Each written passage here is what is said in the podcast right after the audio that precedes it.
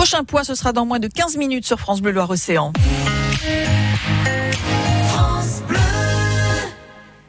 7h46, l'Odyssée, c'est chaque jour, vous le savez, deux minutes sur l'actualité, l'économie, le tourisme du fleuve et de l'océan. Le 21 avril prochain aura lieu le championnat du monde de course de bateaux pop-up. Mais qu'est-ce que le pop-up?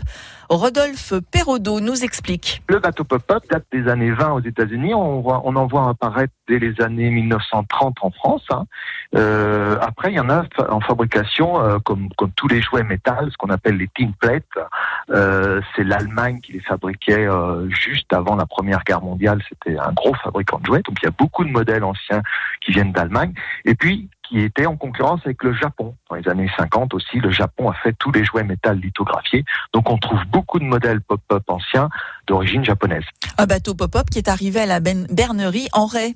On a découvert ça en 2004, car on cherchait lors pour les grandes marées une idée d'animation. Euh, c'est un festival qui, qui, avait lieu tous les ans à la Bernerie, qui, n'a plus lieu maintenant. Euh, et on a trouvé un petit bateau à vapeur, un petit jouet d'environ une quinzaine de centimètres, euh, dans lequel il y a une petite chaudière qu'on remplit d'eau et on glisse une bougie allumée sous la chaudière. L'eau rentre en ébullition, pour faire simple.